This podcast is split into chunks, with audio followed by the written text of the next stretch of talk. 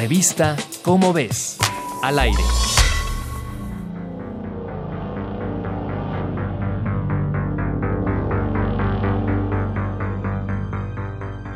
Existe un recurso del ambiente al cual no solemos voltear cuando hablamos sobre protección ecológica. Sin embargo, es uno de los más abundantes en los ecosistemas. Es de vital importancia para reducir los gases de efecto invernadero y es el sustento principal de la vida. Se trata del suelo, cuya riqueza se pierde entre la urbanización y la contaminación.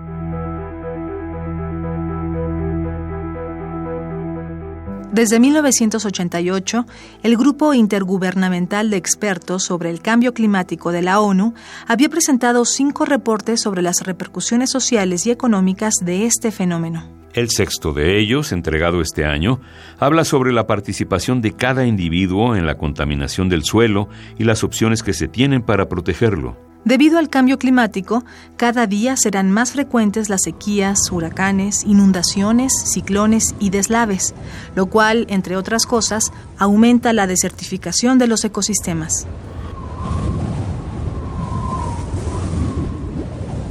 Los suelos son la base del bienestar humano, pues estos generan fibras, energía, alimentos y agua, además de ser un resguardo para la biodiversidad.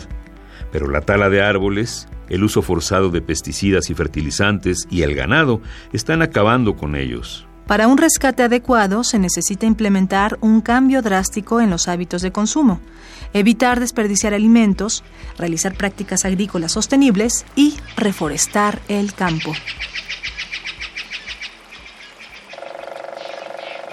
Si quieres saber más sobre el cuidado del suelo, Consulta tu revista Cómo ves, la publicación mensual de divulgación científica de la UNAM. Revista Cómo ves, al aire.